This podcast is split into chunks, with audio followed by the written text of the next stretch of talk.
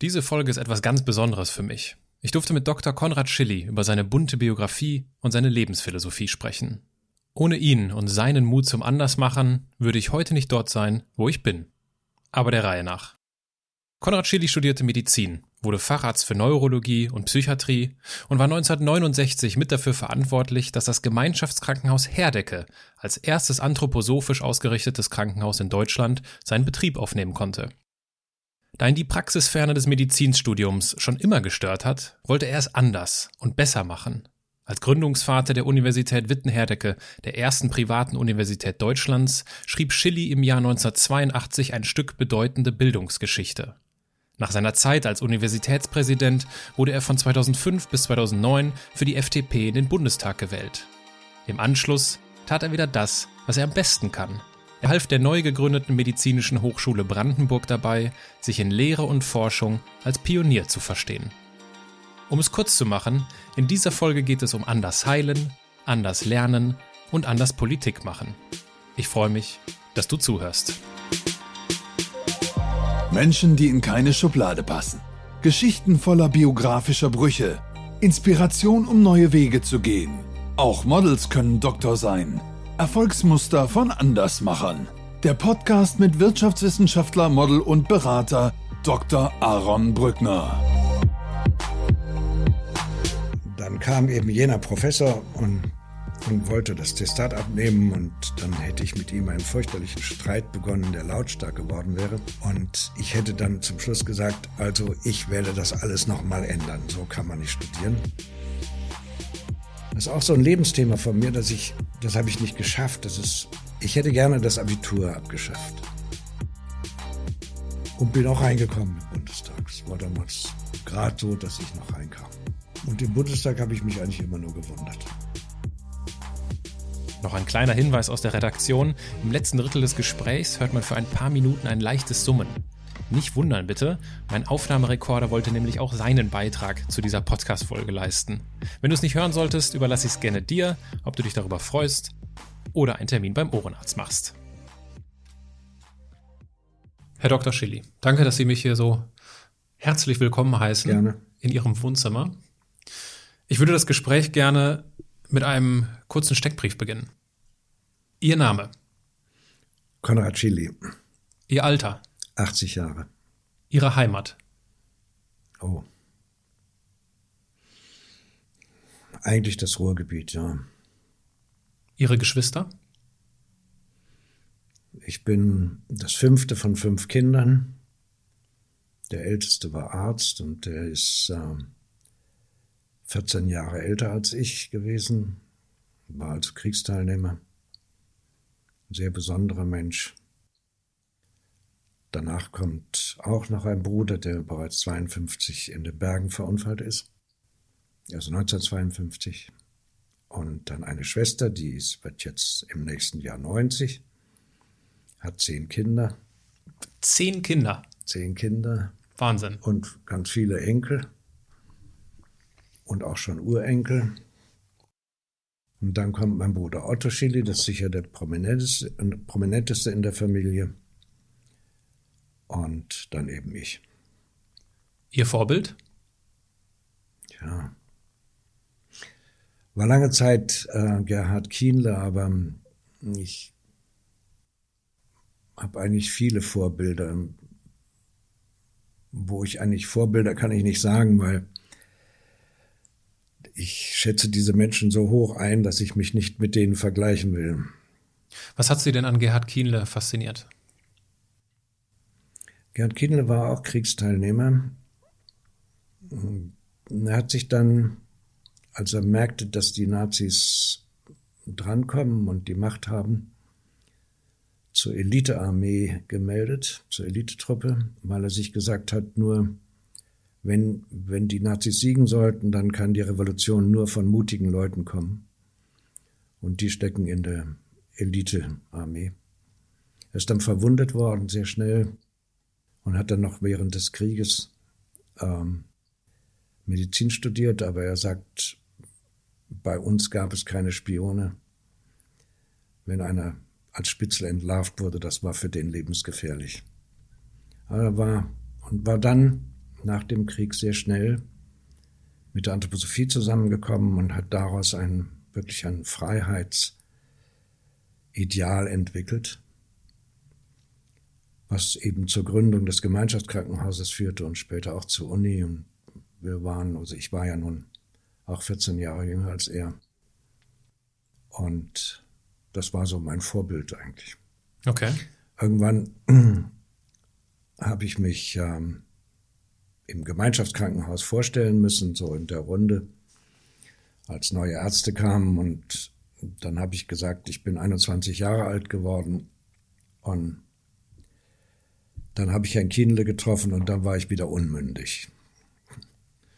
Weil er war dann wirklich mein Chef und väterlicher Freund. Angenommen, Sie sitzen an einer Hotelbar. Was würden Sie trinken? Je nach Tageszeit. Wir haben jetzt zwischen fünf und sechs. Hm, da würde ich wahrscheinlich noch Kaffee trinken. Und wenn es später wäre, vielleicht ein Whisky. Angenommen, ich sitze auch an der Hotelbar und wir kommen ins Gespräch. Worüber würden Sie sich am liebsten mit mir unterhalten? Über Sie. Ich würde versuchen rauszukriegen, was, wer Sie sind, was Sie machen, wo Sie herkommen, was Ihre Probleme sind, wie Sie die Welt sehen. Weil das ist immer spannend und darüber lernt man sehr, sehr viel übers Leben. Genau deswegen würde ich Ihnen die Frage stellen, was machen Sie eigentlich beruflich? Na, jetzt bin ich ja eigentlich Rentner. Als ich 80 Jahre wurde, das war im vergangenen November, habe ich ähm, in der medizinischen Hochschule gesagt, ich ähm, will jetzt aufhören,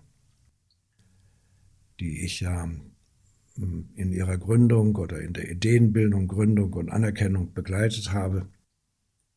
Und im und in diesem Jahr ist der vierte Jahrgang aufgenommen worden, die Hochschule läuft. Das hat dann nicht gleich funktioniert, aber Ostern diesen Jahres äh, habe ich mich dann da abfeiern lassen können. Es sind immer noch gute Bedingungen dort oder Beziehungen dort, aber eigentlich bin ich jetzt äh, freier Mann. Ich kümmere mich um, um Dinge in Namibia, um die Waldorfschule dort und wiederum dort um die berufliche und schulische Bildung von underprivileged people. Das sind nicht nur Schwarze. Und, und glaube, dass eben die berufliche Bildung neben der allgemeinen Bildung in, gerade in Namibia ganz wichtig ist. Und, und hier in Deutschland kümmere ich mich um die Solidargemeinschaften im Gesundheitswesen. Und das auch schon seit vielen Jahren, weil die ein besonderes Modell, ja, so eine Art genossenschaftliches Modell der gegenseitigen Gesundheitsabsicherung haben wir haben die, als ich im Bundestag war, habe ich die schützen können, dass die nicht unter das in der allgemeinen Versicherungspflicht damals äh, untergehen mussten. Aber es fehlt immer noch die, die äh, wirkliche gesetzliche Anerkennung und das bewegt mich noch. Gab es, wenn Sie so auf das Jahr 2018 blicken, ein privates oder auch berufliches Highlight?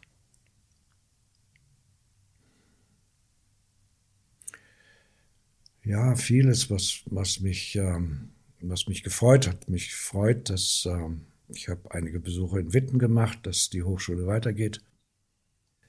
Ähm, wir haben eben darüber gesprochen, der Neubau interessiert mich. Ähm, ich finde auch die Planung gut, wie die gemacht wird, also unter Einbezug wirklich der Studierenden wieder. Dass man nicht einfach das Gleiche nochmal dahinsetzt, sondern was weiteres macht. Ich habe mich sehr gefreut, dass die medizinische Hochschule dann eben wirklich, muss sagen, auf dem Boden und selbstständig geworden ist. Und dann natürlich sehr, sehr schöne private Reisen, die ich machen durfte. Und dass ich wieder ein bisschen mehr Zeit für meine Kinder hatte. Bei meiner Vorbereitung auf dieses Gespräch ist mir vor allem aufgefallen, dass immer wenn ich etwas über Sie gelesen habe, stand kurz nach Ihrem Namen der jüngere Bruder des früheren Bundesinnenministers Otto Schilly. Nervt Sie das eigentlich noch oder haben Sie sich daran gewöhnt? Das hat mich eigentlich nie genervt, weil Otto war immer prominent also seit den späten 60er Jahren. Und das hat, gibt viele lustige Geschichten. Irgendwann, als noch, also noch vor dem, vor dem Mauerfall, also noch vor 89, war es ja einfacher, nach Berlin zu fliegen. Und dann bin ich irgendwann damals in, in äh, Tempelhof angekommen und der musste man ja seinen Pass zeigen und ich hatte so einen Berliner vor mir und der guckte auf seinen Pass und sagte, ist ja man schlecht, wenn man seinen Bruder ähnlicher sieht als sich selber. und, das hat mich eigentlich immer begleitet. Ähm, okay, das ist, ich mag ihn, ich verehre ihn. Ähm, und das war nicht, was ich nicht mehr tun würde. Wir sind einmal zusammen im, im, äh, im Fernsehen aufgetreten, irgendwann, viele, viele Jahre her. Das habe ich mir dann angeguckt und habe gesehen, dass ich manchmal auch Erstens habe ich dann auch meine Haare anders wachsen lassen. Ich habe sie nicht vorne mehr wachsen lassen weil die bei mir ähnlich fallen eigentlich wie bei ihm. Und das Zweite, dass ich manchmal so ähnliche Handbewegungen mache wie er. Dann habe ich gesagt, das machst du nicht mehr. Das ist wie so, der Kleine will es wie der Große machen. Das habe ich dann gelassen. Aber gestört hat mich das nie. Angenommen, Sie müssten ein Buch über Ihr Leben schreiben. Wie würde der Titel des Buches lauten?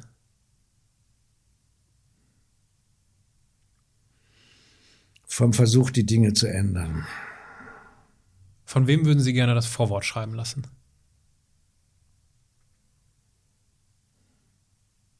Wenn ich es heute schreiben würde, würde ich, würde ich Gerhard Danzer, das liegt gerade sein jüngstes Buch, fragen, ob er das tut. Ähm, sonst würde ich wahrscheinlich mir jemanden suchen aus dem hochschulpädagogischen Kontext. Diesen hochschulpädagogischen Kontext, den greife ich gerne auf. Ich habe an einer Uni studiert, bei der im Bewerbungsverfahren nicht die Schulnoten entscheiden, sondern zunächst ein Essay, den man schreibt und einreicht, bevor man zu einem Auswahltag eingeladen wird. Und die zentrale Frage des Essays lautet, wie bin ich zu der Person geworden, die ich heute bin? Sie haben diese Universität gegründet unter anderem. Warum ist diese Frage geeignet, um herauszufinden, ob ein junger Mensch zu einer Uni passt oder nicht? Also wir hatten ja die, also erstmal muss ich sagen, dieser, in, dieses interessante Thema ist, ähm, ist nicht mir eingefallen, sondern Köppler. Aus dem gemeinsamen Bewusstsein heraus, dass wir, ähm, jetzt nehme ich wieder ein Wort von Köppler auf, hat das so schön formuliert, wir wollen Erwachsene und nicht Schüler haben. Also Kappel hat es so gesagt, in einer Uni hat man es bei Studenten mit un unwiederbringlich Erwachsenen zu tun. Wenn jemand, auch wenn er noch jung ist, 20, 21 Jahre, vielleicht noch nie in die Gelegenheit gekommen ist, sich zu fragen, wofür muss ich eigentlich dankbar sein? Was ist mir widerfahren? Welche glückhaften, vielleicht auch welche un scheinbar unglückhaften ähm, was mir widerfahren ist, aber was mich gefördert hat. Das können Krankheiten sein, das können Verluste sein, das können Schicksalsschläge sein, das können glückhafte Ereignisse sein. Das ist ja so verschieden, wie die Menschen sind. Aber dass die Menschen sich einmal fragen, bevor sie in diesen Schritt hineingehen, wie, wie war denn das eigentlich? Wie, welche Beziehung setze ich mich zu meiner Vergangenheit und spüre ich dafür daraus etwas, was in die Zukunft hineinreicht. Und ich war immer überrascht, wenn ich das mal lesen durfte, wie viel Interessantes dabei rauskommt. Also das finde ich viel interessanter, als wenn, wenn dann gefragt wird, warum wollen Sie Arzt werden oder, oder warum, warum wollen Sie Betriebswirt werden? Dann wird immer irgendwas Gleiches gesagt. Ich habe schon meine Puppen kuriert oder als meine Großmutter krank wurde, da war der Arzt da und dann wollte ich auch. Das sind dann diese gleichförmigen. Wenn man aber so fragt, kommt was völlig anderes heraus. Sind das dann die besseren Menschen? Nein, das sind, das sind Menschen, die, die nachdenklich sind und die sich dieser Aufgabe stellen. Das merkt man ja. So ein Lebenslauf, weiß nicht, wie lang ihrer war oder, oder Essay, die müssen ja alle nicht von montaignischer Breite sein, das wären dann ein paar hundert Seiten und auch über viele Jahre gehen, aber man merkt ja an dem Duktus, ähm, das braucht stilistisch, stilistisch gar nicht groß zu sein oder großartig zu sein, sondern wie weit jemand bereit ist, wirklich da sich zu konfrontieren und, und sich zu verobjektivieren. Denn er weiß ja, dass das lesen andere. Und man merkt auch sehr schnell, wenn jemand, wenn jemand da was reinschreibt, damit doch der andere positiv gestimmt wird. Das ist alles merkbar. Ich greife die Frage, wie bin ich zu der Person geworden, die ich heute bin, gerne auf und würde gerne herausfinden, wie Sie derjenige, der geworden sind, der Sie heute sind. Und würde gerne ganz am Anfang anfangen, in Ihrer Kindheit. Und würde Sie fragen, wer war der Held in Ihrer Kindheit? Schwere Frage. Ich, ich bin ja 37 geboren, ähm, bin also in den Zweiten Weltkrieg hineingewachsen. Die ersten Erlebnisse sind Bombennächte. Und dann waren, war meine Familie in Partenkirchen in Bayern. Da war kein Krieg. Aber der Krieg wirkte hinein durch den Bruder, der im Krieg war. Trotzdem war das, habe ich diese Kindheit nicht als irgendwie unglücklich in Erinnerung, sondern das war alles wahnsinnig bescheiden und, und, und es gab nicht immer was zu essen, aber es war, war nie irgendwie Leiden in dem Sinne. Ich bin dann wieder im 46 wieder nach Bochum zurückgekommen und da gab es einen Freund meines Vaters, der, den ich als Kind sehr verehrt habe. Der lebte dann noch zwei, drei Jahre. Den habe ich immer wie so einen Heiligen angeschaut. Das war ein sehr schweres Schicksal gehabt. Dann bin ich durch Zufall oder wie eben Zufälle so sind, in einem heilpädagogischen Heim gewesen und bin da einem besonderen Gärtner begegnet, der Patient dort war. Die Begegnung mit dem hat mich bestimmt, dass ich eigentlich Heilpädagoge werden wollte. Da war ich 14 oder 13. Und mein Vater hat mir damals gesagt, er lebte damals noch, das wäre ja absolut zu begrüßen, aber ich soll mal Medizin studieren, dann wäre ich selbstständiger und könnte auch die Heilpädagogik machen. Dann bin ich glückhafterweise in die, dann in die achte Klasse der Waldorfschule in, in Wuppertal gekommen und habe dort Lehrer getroffen, die ich als Persönlichkeiten zum überwiegenden Teil sehr verehren konnte. Das waren auch so Kriegsgenerationen, die hatten in der Resistance gearbeitet und, oder im Untergrund. Das waren nicht die. Ich war vorher in der Staatsschule in, in, in Realgymnasium, nannte sich das in Bochum. Meine älteren Geschwister sagten immer, ja, der, der heute mit dem Aschenkreuz da in die Schule kommt, Aschermittwoch. Das war ein schlimmer Nazi. Die habe ich abgelehnt. Und das waren ganz andere Menschen, die haben einen akzeptiert. Ich war deswegen kein guter Schüler, ich war sehr frech und, und ungebärdig, ich sollte auch mal von der Waldorfschule fliegen. Aber die, diese Menschen haben mich getragen und ich fand viele von denen toll.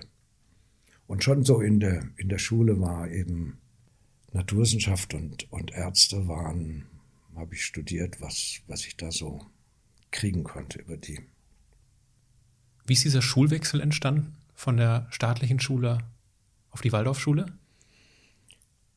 Ich war wahnsinnig unglücklich auf dieser, ich bin jeden Morgen zu der Schule gegangen und da war so ein Gerücht, die würde auf Fließsand gebaut worden sein und ich habe immer gedacht, naja, vielleicht ist auch eine Grube drunter und es wäre schön, die ganze Schule wäre weg. Ich hätte auch das ganze Kollegium damit untergehen lassen, bis auf meinen Biologielehrer der, den fand ich toll. Den habe ich da immer ausgenommen. Ich wurde dann krank, häufig krank und der Hausarzt sagte, der sehr gut war offenbar, lassen Sie den die Schule wechseln. Und ich habe später im Brief meines Vaters gefunden, wo, wo er schrieb, also er würde doch wünschen, dass der Junge in der Schule unterrichtet würde und nicht er ihn unterrichten müsste und in der Schule nur die Arbeiten geschrieben würden. Also es muss nicht sehr gut gewesen sein. Für mich war da die Waldorfschule wie, wie, wie das gelobte Land. Also ich, es ging einfach nicht weiter. Ich wäre, hätte dann auch nicht mehr zur Schule gehen wollen. Ist es so, dass die Anthroposophie Ihnen in die Wiege gelegt worden ist? Oder haben Sie die im Laufe der Kindheit und Jugend entdecken können durch Ihre Eltern? Oder wie ist das entstanden, diese Nähe zur Anthroposophie? Also meine Eltern waren Anthroposophen, waren in der Christengemeinschaft und das seit vor dem Krieg. Ich bin auch in der Christengemeinschaft getauft worden und mein Patenonkel war nicht Anthroposoph, der war ein, ein jüdischer Armenier, der in England lebte. Und, und jemand anders war, der war wohl auch Anthroposoph, den habe ich nie kennengelernt. Das war eine gewisse Selbstverständlichkeit, dass es das gab, aber nie irgendeine Indoktrination und auch in der Schule nicht. Ich habe mich dann eigentlich erst nach der Schule hm, angefangen dafür zu interessieren. Habe so ein Semester in Basel studiert. Heute würde man sagen, so ein gewisses Vorstudium oder wo ich mir einfach Zeit genommen habe, ein Semester, um Jaspers und Portmann und Barth und die ganzen Größen, die es damals gab, in Basel zu hören. Bin dann parallel dazu häufig in Dornach gewesen, war da aber nicht angezogen und bin dann nach Tübingen. Das war eine ähnliche Geschichte, dass ich in, in Dornach jemanden getroffen habe, der sagt, komm nach Tübingen. Und da habe ich Herrn Kienle getroffen und mich mit dem erstmal fleißig über Anthroposophie gestritten, mit dem Herrn Kienle immer Kontakt gehalten, war dann aber nicht da wirklich tätig. Ich war mehr so, das nannte sich damals SHB, Sozialistischer Hochschulbund, und anderen Gruppen, die taten aber alle nichts. Und dann habe ich irgendwann wütend dem Herrn Kienle gesagt, der wie gesagt älter und schon Kliniker war und so, die tun ja alle nichts. Und dann sagte er, sie tun ja auch nichts, sie kommen nicht zu uns. Und dann bin ich in die anthroposophische Studentengruppe gegangen und dann sind wir auch ziemlich schnell tätig geworden. Also in Tübingen ein Studentenheim gebaut und, und solche Dinge. Was zeichnet denn vielleicht mit Blick auf die Zuhörer, die mit der Anthroposophie noch überhaupt nicht in Berührung gekommen sind. Was zeichnet denn für Sie die Anthroposophie aus? Ich glaube, dass die Anthroposophie geeignet ist, wenn man sich ihr vorurteilslos nähert, dass sie mit, mit diesen Hunderten, Tausenden von Vorurteilen, mit denen wir durchs Leben laufen, auf, aufbricht und, und sagt, hast du dir das überlegt? Also im Sinne Kants, benutze deinen Verstand, werde selbstständig und denke. Also man könnte auch sagen, ein ungeheuer aufklärerisches Element. Ich habe dann wenig eigentlich so erstmal anfangen können mit Steiner bezüglich der seiner Vorträge. Ich bin immer wieder zurückgekehrt zu seinen Schriften und die ja auch nicht einfach sind. Aber ich glaube, dass, dass, von, dass das, was von der Anthroposophie ausgeht, was ja auch viele Menschen als sehr fruchtbar empfinden, beweist, dass dieses keine, wie man das gerne so sagt, als Sekte oder so, sondern das ist ungeheuer lebenspraktisch und ungeheuer befreiend. Und dieses ich möchte mal sagen, ich bewusste Freiheitselement, was die Anthroposophie oder Steiner immer wieder vermittelt, das ist eine Herausforderung par excellence. Und da liegt wohl, glaube ich, auch die Zukunft. Also wir werden mit dem, das ist natürlich dann mehr so Ergebnis meiner älteren Jahre, wir werden mit dem Positivismus, Materialismus nicht durchkommen. Wir glauben immer, dass wir sehr viel klüger sein als die Natur. Sozusagen das Reengineering der Natur und, und plötzlich ist das Meer voll Plastik. Es ist aber gar nicht plötzlich, sondern man weiß das vorher. Und wenn man dann bei Steiner liest, der in den 20er Jahren die biologisch-dynamische Landwirtschaft begründet hat, wie, wie, wie anders der vorgeht, dann sieht man, dass der eigentlich im goethischen Sinne mit der Natur lebt und nicht gegen die Natur. Und dass das produktiv ist und dass sich das, ähm, wie soll ich sagen, dass sich das bewahrheit, dass die Bodenfruchtbarkeit bleibt. Wenn Sie heute Höfe sehen, die 80 Jahre alt sind und älter, da gibt es keine Erosion, da gibt es keine Bodenverarmung, da gibt es, das ist teilweise wie ein Paradies eingeschlossen in die anderen. Nehmen Sie das Bienensterben, was Steiner, von dem er in den 20er Jahren spricht. Also, das war jetzt kein hellsichtig, der hat das einfach, wenn die Entwicklung so einsetzt, also wenn wir Plastik so verwenden, wie wir es verwenden, dann wird, muss man ja kein Hellseher sein, um zu wissen, dass, ähm, dass irgendwann das im Meer landet. Ja. Wir leben in einer Welt, die eben jede Zeit hatte ihre Herausforderungen. Unsere Zeit hat massive Herausforderungen. Und ob unsere Zeit damit fertig wird, wissen wir nicht. Es hat sich etwas im 19. Jahrhundert an, an Technik veranlagt, was bewunderungswürdig ist, was ich auch als Mediziner nur begrüßen kann an vielen Stellen. Aber indem wir es nur leben, ähm, glaube ich, versündigen wir uns am Menschen und an der Welt. Das geht jetzt von der Debatte, dass wir eigentlich Kindern nicht kindgerecht erziehen, sondern sagen, da soll der Computer in die Schule, was man eigentlich sagen kann, ein Kind muss Fantasie entwickeln dürfen, muss Freiheit entwickeln können, muss kreativ entwickeln können. Und man braucht, Herr Spitzer zeigt das sehr schön, dass sogar unsere Augen sich nicht entwickeln können, wenn wir ständig da, nicht? Also 90 Prozent aller Koreaner um 18 Jahre heute sind kurzsichtig. Das, weil sie immer am Tablet waren. Weil sie keine Tiefendimension entwickeln können, dann konnte der Aufwachapfel sich nicht entwickeln. Das treibt mich um und noch heute. Und ich, und es ist eben, glaube ich, sehr schön, es ist auch ein sehr schönes Ergebnis von Witten-Herdecke und es ist eins seiner Kennzeichen, dass eben auch anderes sein darf, dass man nicht sagt, also wir lehnen jetzt die moderne Wissenschaft ab, was man so Wissenschaft nennt, sondern dass wir sagen, ein Arzt kann auch andere Qualitäten entwickeln, ein Betriebswirt kann auch sozial andere Qualitäten entwickeln. Und das in Wittenherzig ein anthroposophisches Begleitstudium ist, finde ich toll. Genauso zu begrüßen, dass traditionelle chinesische Medizin unterrichtet wird. Es muss eben alles auf dem Prüfstand, es muss rational werden, es muss vermittelbar sein. Und ich hätte auch gerne einen homöopathischen Lehrstuhl gehabt, aber die Homöopathen waren nicht bereit, den zu finanzieren. Da habe ich gesagt, dann ist euch das nicht, nicht so wichtig. Ja. Also das Freiheitselement muss hinein und das Ich-Element. Worin unterscheidet sich der junge Mensch auf einer staatlichen Schule zu einem jungen Menschen auf einer Waldorfschule, wenn er dieses Freiheitselement und dieses Ich-Element mitbekommt? Also wenn ich es ganz von mir persönlich sage, ich habe Ihnen gesagt, vorher in der Schule habe ich immer gehofft, die geht unter.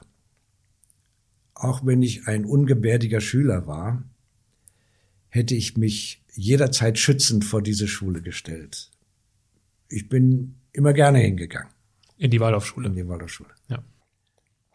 Das unterschied sich von Kameraden, die ich kannte, die im Gymnasium waren oder so es hat mal eine, es liegt viele Jahre zurück und irgendwann habe ich per Zufall irgendwo in der Stadt oder in, in der Bahn eine Diskussion von, von jungen Leuten mitbekommen, habe da natürlich hingehört.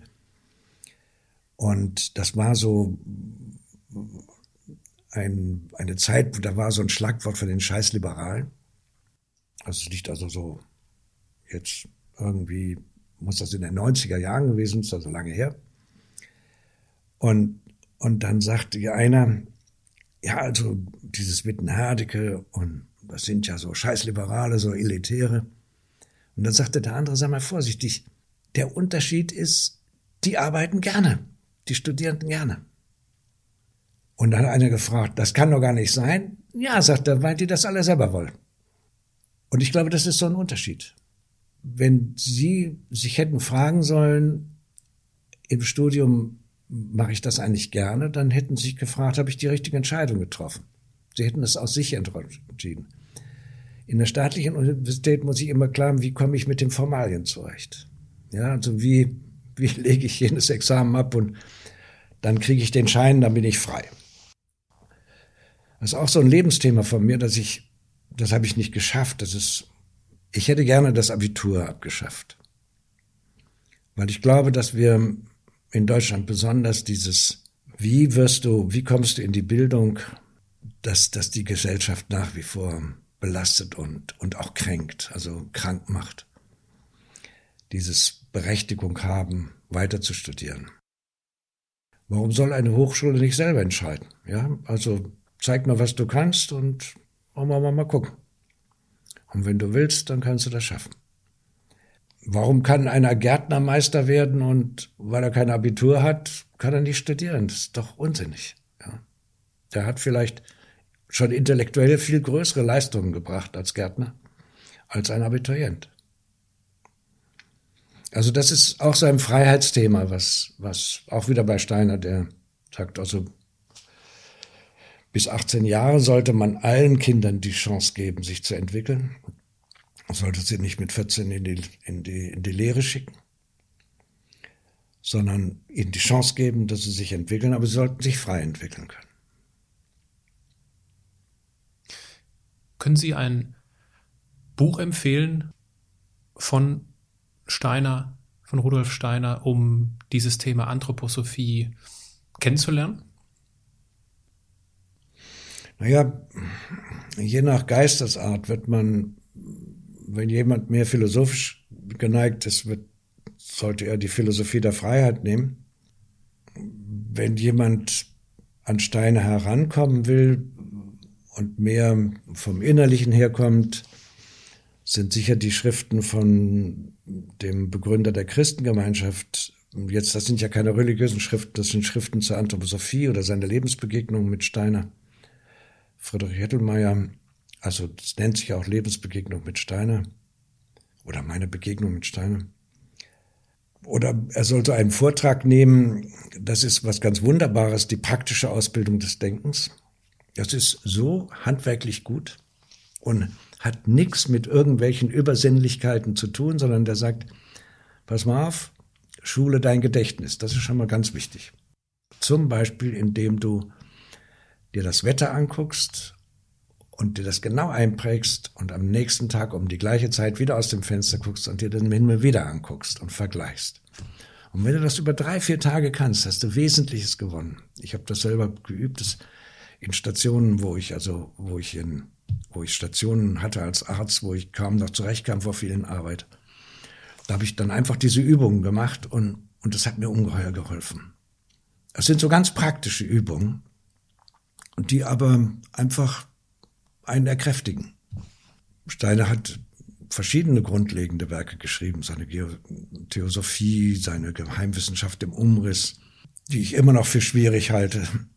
Aber und natürlich auch viel gelesen, was dann von Steiner ausgegangen ist. Ja.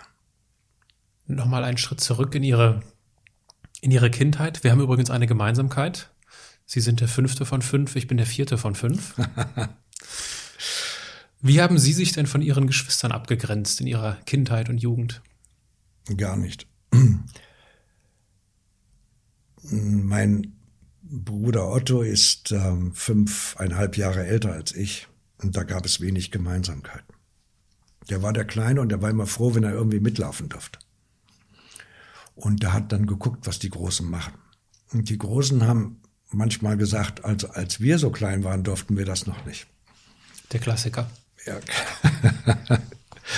und da war eigentlich kein, kein, ähm, keine Abgrenzungsnotwendigkeit. Die anderen waren dichter untereinander, aber durch den Krieg auch eben sehr verschiedene Schicksale. Und da meine Eltern dann verunfallt sind, als ich äh, 16, 17 Jahre alt war, also 1955, war ich dann auch selbstständig und, und habe dann mein Leben gelebt. Mhm. Ich frage, weil ich rückblickend, also das habe ich natürlich nicht bewusst gemacht als kleiner Junge, aber rückblickend kann ich erkennen, dass ich mich bewusst abgegrenzt habe. Ich habe beispielsweise ein anderes Musikinstrument gelernt. Ich habe bewusst Sport getrieben, was meine nächsten Geschwister so nicht gemacht haben. Also ich habe mir bewusst Inhalt, Lebensinhalte gesucht, die ja anders sind als Wie die meiner Geschwister. sind denn Ihre Wir sind recht nah beieinander. Also Ja, es ja. geht von 38, 36, 33, 30 bin ich. Mhm. Und dann kommt ein größerer Sprung zu 23, meine kleine Schwester. Und ich hatte schon mit, also mit meinem nächsten um drei Jahre ist nicht viel. Mhm. Äh, da rückblickend kann ich das schon sehen, okay, da, da habe ich mich ganz bewusst abgegrenzt. Nee, also soweit ich meine älteren Geschwister von denen weiß, war das nicht der älteste, kam eben in, in den Krieg. Der zweite älteste war während des Krieges sehr, sehr krank. Also vor dem Krieg schon krank geworden. Und, ähm, und meine Schwester war dann immer halt die Schwester und und ich habe nie irgendwie gemerkt, dass da Abgrenzungen waren. Als ich geboren wurde, war meine Mutter über 40, weit über 40. Insofern bin ich ein richtiger Nachzügler und lief dann halt so mit. Ja, das Mitlaufen ist, äh, ich glaube, eher in Anführungsstrichen gesetzt. Äh, ich würde gern zur ersten beruflichen Station kommen. Das war ja sozusagen Ihr Medizinstudium, was Sie begonnen haben. Und Sie haben scheinbar relativ schnell festgestellt, dass Sie sich das Medizinstudium ganz anders vorgestellt hatten. Was ist damals passiert? Ich habe Ihnen gesagt, ich kam aus Basel, wo ich das Vergnügen hatte oder das Glück hatte, Jaspers auch persönlich kennenzulernen zu dürfen, wo ich bei Karl Barth gehört habe, wo ich bei Adolf Portmann gehört habe, dem großen Morphologen, Zoologen, äh, Muschk, der Literaturwissenschaftler. Es waren also richtig große Köpfe. Und war also, das ist die Welt, ja. Und dann dachte ich, jetzt kommst du nach Tübingen, jetzt gehst du die Medizin und die Medizin wird dir den Menschen eröffnen. Und da ich das Sommersemester eben in Basel war, habe ich dann im Wintersemester in, in ähm, Tübingen begonnen. Und es ist immer so, dass im Wintersemester wird, weil es halt kühl ist, präpariert an der Leiche. Und ich musste mich dann anmelden, weil ich ja noch kein Vorsemester war und es lief also nicht schulmäßig die Begegnung mit diesem Anatomieprofessor war schon irgendwie etwas, ähm, ich geriet in Streit mit ihm, weil der sich überhaupt nichts vorstellen konnte, weder unter Jaspers noch unter Portmann noch unter unter. So, und dann, das weiß ich später, ich hatte das vergessen, ein Freund hat mich später darauf aufmerksam gemacht. Ich habe dann so den Ausdruck geprägt, also hier lernt man nichts an der Leiche, sondern man bekommt nur einen gewissen Zynismus, dass man eben hinterher doch noch Mittag isst. Und dann sollte ich irgendwann, dann wurde man immer testiert, was hast du da jetzt, wo ist welcher Nerv und Muskel und so. Und dann kam eben jener Professor und, und wollte das Testat abnehmen und dann hätte ich mit ihm einen fürchterlichen Streit begonnen, der lautstark geworden wäre. Und ich hätte dann zum Schluss gesagt, also ich werde das alles nochmal ändern, so kann man nicht studieren. Und dann hätte der Professor sehr gütig gesagt, aber vorher bitte machen Sie das Examen, das Testat hier bei mir. Das wäre dann auch ganz gut gegangen. Wie alt waren Sie da, wo Sie das gesagt haben? Da war ich 20. 57, ja. Und Sie konnten sich selbst nicht mehr daran erinnern? Das wurde Ihnen ja dann später zugetragen, sagten Sie. Ja, ja, so irgendwie ein, zwei, drei Jahre später hat mir das jemand oder noch später hat mir das jemand erzählt. Dann fiel es mir wieder ein. Aber ich hatte das vergessen, ja. Es waren dann andere Erlebnisse. Ich bin, bin dann gerne schon auch durch die Beziehung zu Herrn Kienle in die Kliniken gegangen, also in klinische Vorlesungen. Und dann wurde das für mich interessant.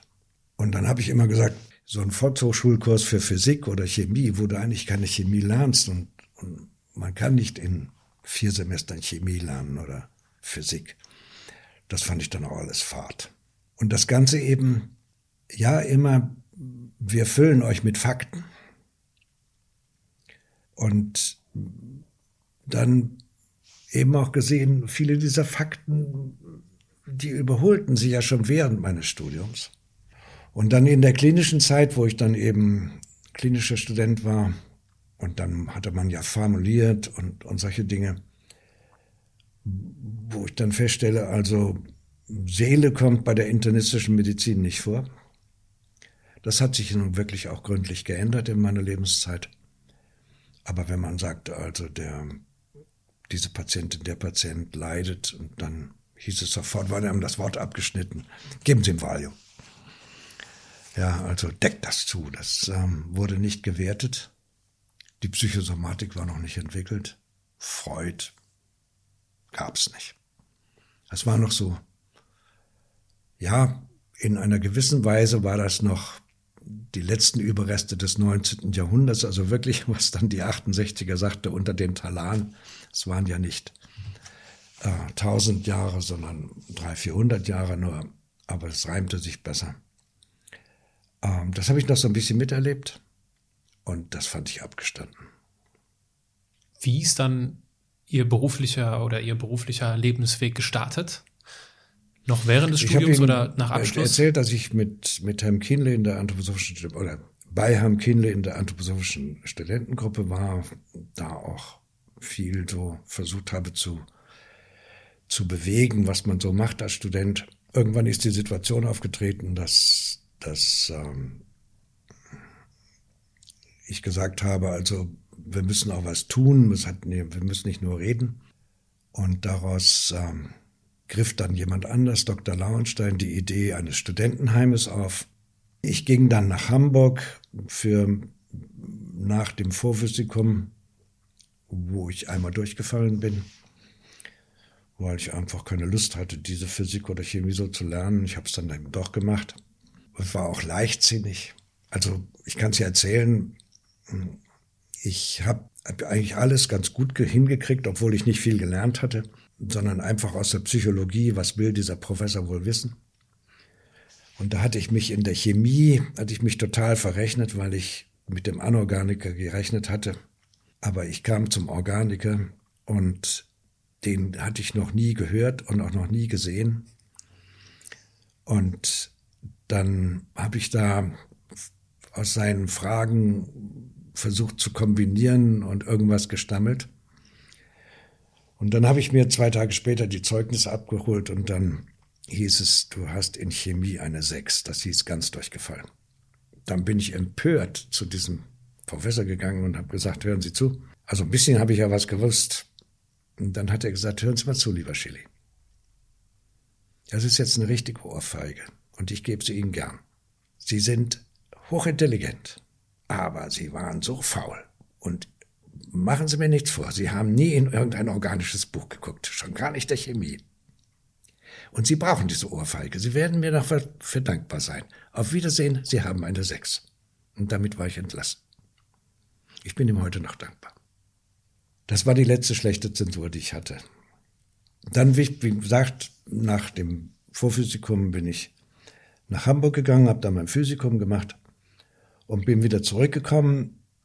Inzwischen und habe in Hamburg versucht, meine ersten Fundraising-Aktivitäten zu entfalten für ein anthroposophisches Studentenheim in, in Tübingen, wollte ich in Hamburg bei den Pfeffersäcken Geld sammeln. Die meisten haben mich nicht vorgelassen, viele haben mich durch den Hausmeister wieder rauswerfen lassen. Ich habe kaum was zusammengesammelt. Ich hatte dann aber so, das war ja eine günstige Zeit, dann hatte ich ein bisschen Geld gehabt. Das habe ich an der Börse angelegt und das ist auch ganz gut geworden. Und dann habe ich dem Herrn Lauenstein das Geld geschickt und habe gesagt, mehr hätte ich nicht zusammengebracht.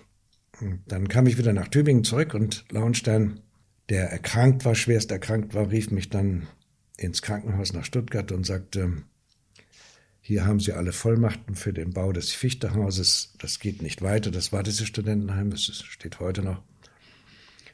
Und dann habe ich gesagt, ja, wie, wieso ich? Und dann hat er gesagt, Sie waren der Einzige, der was da wirklich für getan hat. Und Sie machen das jetzt. Und dann habe ich so eine Studentencrew gebildet und, und dann haben wir das Fichtehaus hochgezogen. Was war denn das Besondere an diesem Studentenheim? Das werden Sie sich heute kaum noch vorstellen können. Das war auch meine erste Begegnung mit dem Wissenschaftsrat. Denn wir wollten ja ein Darlehen haben vom, vom Allgemeinen Studentenbund oder wie das hieß oder Studentenwerk. Und die haben ein, ein Gutachten des Wissenschaftsrates.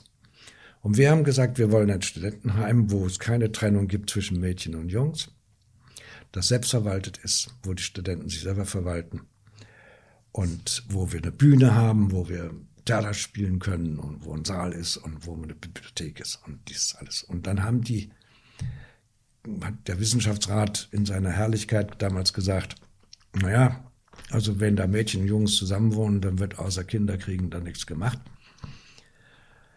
Und ich weiß noch wie heute, wie ich diesem Menschen da auch bei der Bank gegenüber saß und, und gesagt habe, wie denken eigentlich alte Leute? Also ich habe das einfach nicht verstanden.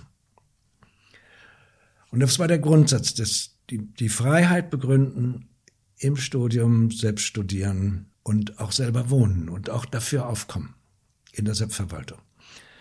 Es war selbstverständlich, jeder konnte Besuch kriegen, auch über Nacht.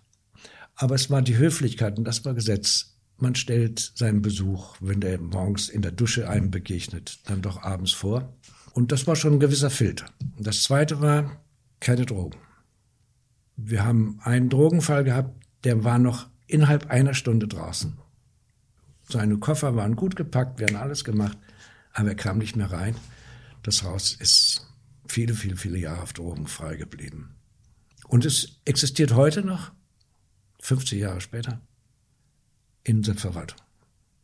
Und es haben sich immer wieder Menschen gefunden in dem Trägerverein, Alumni und, und es haben sich viele Schicksale dort gebildet, natürlich auch Ehen, die sich dort getroffen haben. Und, und viele von denen sind jetzt da in dem, in dem, in dem Verein, der das trägt mit. Und ich war vor, vor zwei Jahren dort und natürlich auch bei der 50-Jahr-Feier 2013. Es ist gut geführt, es ist schön, es ist toll. Wie ist denn dann? Und sie fragt eigentlich, wie ich bin dann zum Medizin, dann, wie ging es dann weiter? Genau, ja es war dann klar, dass ich habe dann Examen gemacht und ähm, weil ich ähm, immer so eine gewisse Schwierigkeit da hatte, nicht nur aus dem Vorphysikum mit der Chemie, sondern wie, wie funktioniert eigentlich klinische Chemie, wie funktioniert das im Menschen, habe ich mich dann beworben im Labor und vorher habe ich Pathologie gemacht, auch also Sektionspathologie weil ich dachte, die, die frische Leiche, Entschuldigung, spiegelt noch mehr vom Menschen als die Formalin getunkte Leiche. Das hat sich auch sehr bewährt, weil man dann eben wirklich diagnostisch sehr, sehr exakt werden muss. Dann bin ich ins Labor gegangen und hatte das Glück, dort eine der ersten großen Laborautomaten dafür verantwortlich zu werden. Dabei müssen Sie Chemie lernen zwar pausenlos. Das ist wie so ein kleines Ruhrgebiet, was mit Strömen, das ist heute alles miniaturisiert. Damals war das so ein, ein Raum, so halt so, wo wir hier so sitzt, so ein ganz Apparat auf dem Tisch. Und der sollte dann auch noch mit dem Computer zusammengeschlossen werden. So das Ziel war, die Laborwerte des, der Patienten werden direkt in die Krankenakte gedruckt. Ist dann auch weitgehend gelungen solchermaßen gerüstet bin ich dann Herrn Kienle gefolgt nach Frankfurt in die Neurologie. Und dann mit einem kurzen Zwischenspiel hier in Berlin, wo ich im Gefängniskrankenhaus gearbeitet habe, bin ich dann, haben wir dann in dieser ganzen Zeit, dann bin ich nochmal zurück nach Tübingen in die Neurologie habe dann auch geheiratet und, und in Tübingen gewohnt und dann war eben Herr Kienle und Altersgenossen von ihm, Generationsgenossen von ihm, waren schon lange daran, können wir ein eigenes Krankenhaus bauen, wo wir eine andere Medizin machen, auch sozial anders. Dieser Gruppe hatte ich mich angeschlossen. Ähm, das war dann so in den Jahren 67, 66, 67. Und das wurde dann 68 relevanter. Dann hat der Kindle mich gebeten, in den Vorstand dieses Trägervereins zu gehen. Und 69, also 68 wurde das dann baureif, das Gemeinschaftskrankenhaus in Herdecke. Und 69 haben wir dort eröffnet. Und das war es klar, ich war erst fürs Labor verantwortlich und ich habe immer gesagt, für den Keller. Also Pathologie und Labor und so ist meistens in den Krankenhäusern in den Kellern. Oder war es damals. Und war gleichzeitig Vorstand. Dann ging es eben sehr schnell in, die, in, die, in den Aufbau des Krankenhauses und eben in die Entwicklung können wir nicht in können wir nicht ausbilden. Und das für mich entscheidende Erlebnis war, es wurde dann in den zweite Hälfte der 70er Jahre, ja, so 75, 76, kam dieses, dass dann eben das sogenannte praktische Jahr eingeführt wurde in der Medizin. Und wir wollten das auch machen, weil damals gab die Regierung viel Geld, wenn man so praktische Jahrplätze ausgab. Und natürlich waren wir daran interessiert. Also Krankenhaus ist ja immer viel mit Subventionen und wie kriegt man jene und Mittel und solche Mittel. Und dann waren zwei Professoren aus Essen da gewesen und die ähm, fanden das Krankenhaus toll und geeignet und boah, tolle Bibliothek und und toll im Labor ausgerüstet, hochmodern. Das war natürlich, ich war ja geschult und war mit der Industrie zusammen und konnte die modernsten Geräte da anziehen. Und dann haben sie dieses Gutachten in, in Düsseldorf abgegeben und dann mussten sie es nach Ende der Semesterferien von, weil die Fakultät sagte, also wie bei dem Tröpflestock, das da in in, in, in Herdecke, das kann doch nicht wahr sein, dass wir da unsere Studenten hinschicken. Und dann habe ich mir gesagt, jetzt kriegen sie die Universität.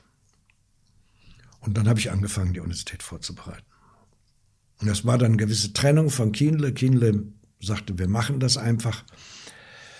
Das würde jetzt vielleicht ein bisschen weit führen. Der hat sich dann mit, mit anderen Freunden, Kollegen, Professoren anderer Hochschulen zusammengetan, sodass man waren lauter berühmte Leute. Bei Hensel in Marburg machte man Physiologie, bei Aschenbrenner in Wien machte man Anatomie, bei Feschott in Lausanne machte man klinische Chemie und so. Und dann hatten die alle Kurse eigentlich zusammen, wunderbar, aber die wurden eben nicht zur Prüfung zugelassen, weil sie ja nicht an einer anerkannten Universität studiert hatten. Die waren nirgends eingeschrieben gewesen. Das hatte ich dem vorausgesagt und habe gesagt, ich gehe meinen eigenen Weg.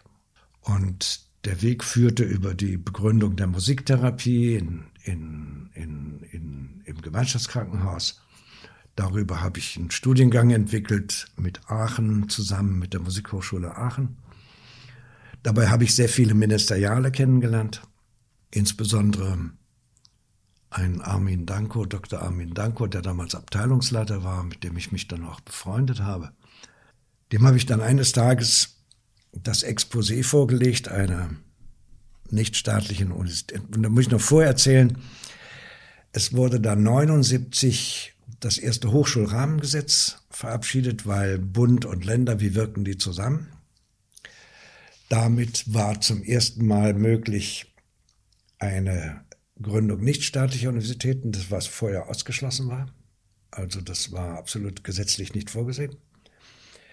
Dieses Gesetz, weil Herr Danko die Abteilung Grundsätzliches im Ministerium hatte, kriegte er zur Vorbereitung und war immer überrascht, dass ich mich für dieses Gesetz ausgesprochen interessierte. Ähm, viele Jahre später hat mir Lothar Spät gesagt, wieso ist eigentlich Nordrhein-Westfalen an so ein liberales Gesetz gekommen? deswegen Fehler, die da drin sind, die muss ich mir auch teilweise selber zuschreiben.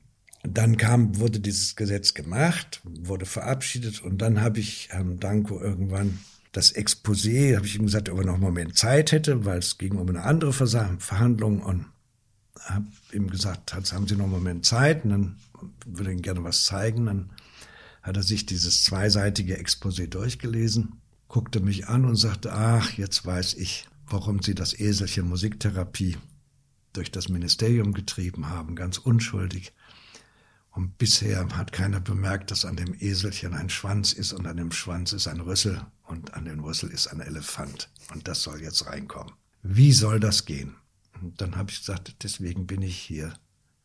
Ich möchte, dass Sie mir helfen. Er hat mir geholfen. Und dann kam eine lange Auseinandersetzung in, in Düsseldorf politisch mit Herrn Rau, wobei Herr Rau, ich habe damals immer geglaubt, er hätte das verhindern wollen. Heute muss ich sagen, der hat es sehr gut gesteuert, weil es gab ja massive Widerstände. Es sind Minister deswegen zurückgetreten, weil es genehmigt wurde. Und ist mir auch damals klar geworden, wir wären also, Dornach hätte uns nicht anerkannt und die Kirche hätte uns nicht anerkannt. Also die staatliche Neutralität, wenn sie denn neutral ist, ist schon auch was Gutes. Wie sind Sie denn mit diesem Gegenwind umgegangen für eine Sache, für die Sie ja offensichtlich sehr stark gebrannt haben?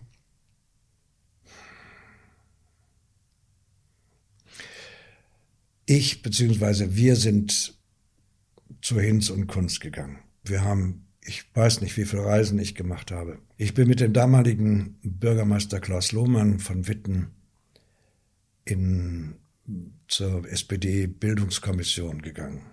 Da saßen die Professoren der Frank vom Frankfurter Institut und also wirklich Sozialisten. Und die haben gesagt, was der Chili da will und was er vorträgt, das ist eigentlich das, was wir wollen. Warum wollte er ihn hindern? Ich habe natürlich gesagt, ich will das Abitur nicht. Ich will natürlich. Und dann haben sie mir gesagt, ob sie schaffen, wir drücken in die Daumen. Aber die haben dann sehr positives Gutachten. Dann wurde mir gesagt, weiß nicht, ob Rau das war oder wer. Also, sie könnten ja klagen und dann gehen sie, geht das bis vors, vors Landesverfassungsgericht und dann klagt das Land wieder, dann geht es vors Bundesverfassungsgericht. Sie kommen doch überall hin, Herr Schily, dann dann gehen Sie doch mal zum Bundesverfassungsgericht. Na, wie macht man das, ja? Rumtelefoniert, wer kennt wen. Und dann saß ich im, im Bundesverfassungsgericht und beim, glaube ich, Böckenpferde war das schon, oder ich weiß, müsste jetzt nachgucken. Und habe dem halt in meiner Begeisterung vorgetragen und dann sagte er, jetzt halten Sie doch mal still, Herr Schilly, und ging raus und hat gesagt, hätten Sie was dagegen, wenn noch ein paar Kollegen kamen? Dann habe ich gesagt, nein, ist ja, bin ja hier Gast. Und dann waren da vier, fünf. Und dann habe ich wieder losgelegt und eben gesagt, dass ich, was ich alles gemein finde, wie das läuft, brauche ich jetzt nicht alles wiederholen. Und dann sagte der Birkenförder was, glaube ich, Herr Kollege, wie war denn Ihre Schulkarriere? Oh, sagte der, muss ich das jetzt hier sagen? Ich bin äh, einmal sitzen geblieben und einmal fast sitzen geblieben. Ja, wie wäre das denn heute? Könnten Sie heute Medizin studieren? Nee, könnte ich nicht. Und dann ging die Reihe so rum und dann waren die alle so ein bisschen betreten. Jeder hatte einen Bruch in der, in der Biografie und, und genau da, worauf ich abgehoben hatte, gesagt, das ist doch das eigentlich Wichtige. Dann haben, war das fertig und dann haben sie auf die Uhr geguckt und, und haben gesagt, jetzt, weswegen sind Sie eigentlich da? Und dann habe ich gesagt, ach, das Tollste wäre, wenn Sie mir, oder schreiben Sie dem Herrn Rau einen Brief, dem Ministerpräsidenten Rau einen Brief, dass, wenn das hier zur Klage käme, ich wohl gute Aussichten auf Erfolg hätte. Das haben die auch gemacht. Herr Rau rief mich persönlich an und sagte, waren Sie tatsächlich beim, beim Verfassungsgericht? Ich war da. Ich habe hier einen Fünfzeiler, der ist sehr eindeutig. und aber ich bewahre den erstmal bei mir. Ich sage, das ist Ihre Sache. Aber ich habe mich, glaube ich, auch für den Rat bei ihm bedankt. Also, wie ist man mit den Schwierigkeiten umgegangen? Da waren andere Leute da, die ich. Ich habe immer wieder gesagt, wenn es im Gesetz vorgesehen ist, warum wollte dem Bürger das Gesetz verweigern? Nur mit irgendwelchen Tricks, indem ihr ihn hinhaltet. damit habe ich einige im Ministerium überzeugt. Unter anderem den damaligen Pressesprecher, der dann auf meiner Seite stand und die Presse gut gefüttert hat, sodass wir in anderthalb Jahren, glaube ich, acht oder zehn Mal Kabinettsgegenstand waren. Und zum Schluss war der Minister so überzeugt, dass er gesagt hat, also wenn Sie heute nochmal ablehnen, dann unterschreibe ich trotzdem. Und da hat der Staatssekretär gesagt, lassen Sie es, ich unterschreibe und ich gehe in die Ferien. Denn Sie müssten dann zurücktreten, aber mich kann man nicht hinlassen. Ich bin Beamter. Und mich kann man höchstens in die Pension schicken. Und dann hat man sich im Kabinett darauf geeinigt, dass man nicht dagegen wäre, wenn der Minister unterschreibt. Also so ganz wachsweich, ja. Die eigene Gesichtswahrung. Haben Sie jemals an Ihrer Mission gezweifelt? Nö. Als das Krankenhaus gegründet, als, das, äh, als die Uni dann gegründet war, wurde es mir manchmal ein bisschen unheimlich oder in der Phase schon der Gründung, weil ähm, es gab so drei, vier Personen, die waren für mich für die Gründung ganz wichtig. Waren alle älter. Hänsel habe ich eben schon mal erwähnt, der war einer der anerkanntesten Ordinarien für Physiologie in, in, in Marburg. Da war so gedacht, der sollte Rektor werden, hm, weil der war ja Professor und so. Und, und Kienle war gedacht, der wird, ja, der wird der geistige Vortreiber und, weiß ich, Prorektor oder was. Und Karl-Ernst Schäfer, das war auch jemand, Kienles Generation, das war einer der ersten Umweltwissenschaftler in den USA, Connecticut. Die drei hatte ich eigentlich so, das wird die Spitze. Und Karl Schäfer starb noch 1982. Hänsel starb Weihnachten, also im Neujahr 1983. Und Kienle erkrankte schwerst im Februar 1983 und starb dann zwei Tage nach der Eröffnung. Damit war ja Ihre Führungsmannschaft. Ich war total allein. Ich war nie im Leben so allein wieder. Ich hatte eine Sekretärin, Frau Fischer, und mich. Aber dann gab es kein Zurück mehr. Und dann gab es natürlich, ich habe für Schott gerade genannt, es gab viele, die, die gesagt haben, okay, wir helfen. Und die haben auch im Anfang gut geholfen. Aber es muss dann alles alleine gestemmt werden. Ne? Also die alte Generation war dann weg. Ja, mein Gründungskapital war ein Jahr mein Gehalt vom Gemeinschaftskrankenhaus und das Gehalt meiner Sekretärin, aber nur für ein Jahr. Und dann bitte sorg für dich selber. Das Gemeinschaftskrankenhaus hatte riesige Angst vor der Uni. Weil? naja, gefährlich, gefährlich, wenn das aufs Krankenhaus zurückfällt und mhm. dann geht unser Krankenhaus kaputt und, und. Hat auch viele Kämpfe gegeben. Aber heute ist das natürlich Schnee von gestern. Wie haben Sie es wie haben Sie es geschafft? Woher haben Sie die Ressourcen und die innere Kraft genommen, diese Herausforderung zu bewältigen? Ich habe einfach immer weitergemacht. Die Frau vom, vom Butzlaff, also die heutige Frau, hat damals, als, als ich verabschiedet wurde in der, in der Hochschule, in der Universität, einen schönen Satz geprägt oder zitiert. Wir haben unseren Fuß in die Luft gestellt und sie trug. Als wir den Neubau eröffneten, den Sie ja kennengelernt haben, war der Herr Kohl da damals. Und seine Sicherheitsleute waren ausgesprochen besorgt, weil genau über Herrn Kohl, also so, dass er seitlich etwas sehen konnte, aber so oben hatten wir ein Seil gespannt und darauf mussten zwei Hochseilartisten einander entgegenkommen und aneinander vorbeikommen. Das hatte ich mir gewünscht und ähm, der Chef vom Tigerpalast hat mir diesen Wunsch erfüllt vom Frankfurter Tigerpalast und hat die zwei Artisten mir dahin geschickt. Es war eben ein Hochseilakt, man durfte keine Angst haben, abzustürzen. Es gibt ja unter den Zuhörern vielleicht auch den einen oder anderen oder die eine oder andere, die in ihrer Branche, auf ihrem beruflichen Spielfeld Pionierarbeit leisten. Was rufen Sie diesen Menschen zu? Selbstvertrauen und Vertrauen in andere. Immer auch das Vertrauen suchen. Und immer dann, wenn das gelungen ist, also ich werde ja nicht müde zu sagen, der Neubau ist nur gelungen, weil die Studenten mir vertraut haben und ich den Studierenden. Und manchmal haben die Studierenden gut gekontert. Dann sind sie zu mir gekommen und haben gesagt, also jetzt ist eine bedrohliche Situation. Dann waren sie so gut vorbereitet, dass sie sagten, jetzt soll der Chili nicht mit einer Geschichte abdrehen, sondern sagten also, wir hatten erwartet, dass sie jetzt diese Geschichte erzählen würden. ähm, und dann hätten wir Folgendes geantwortet. Wir waren gut vorbereitet und man war in einem ganz nahen Austausch.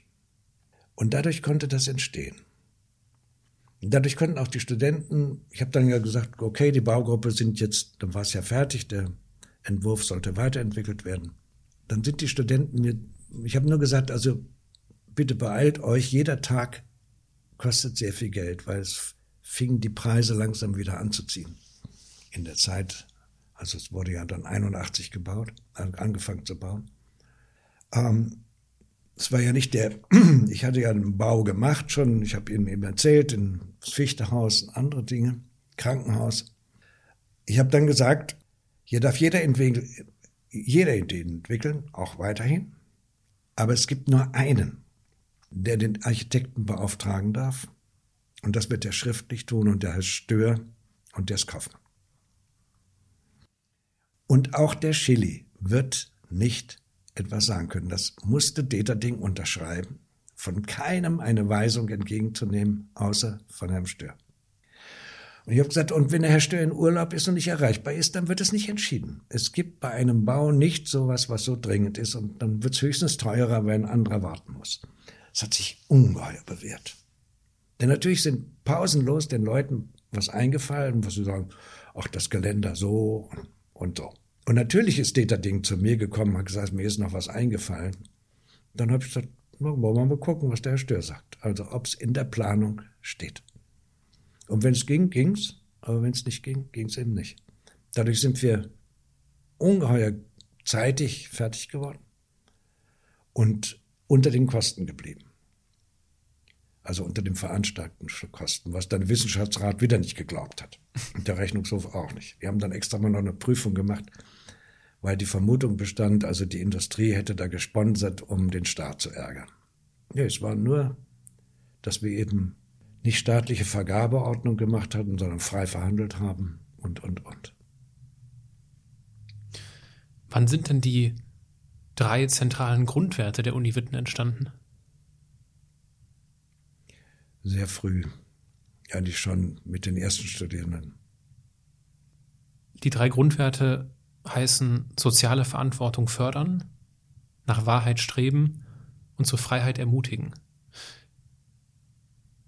Vielleicht finden Sie zu jedem dieser Werte ein konkretes Beispiel im Rückblick, wo Sie sagen, ja, da habe ich etwas erlebt im Kontext der Universität Witten-Herdecke, woran ich erkennen konnte, dass es gelungen ist, dass soziale Verantwortung gefördert wurde, nach Wahrheit gestrebt wurde oder als drittes zur Freiheit ermutigt wurde?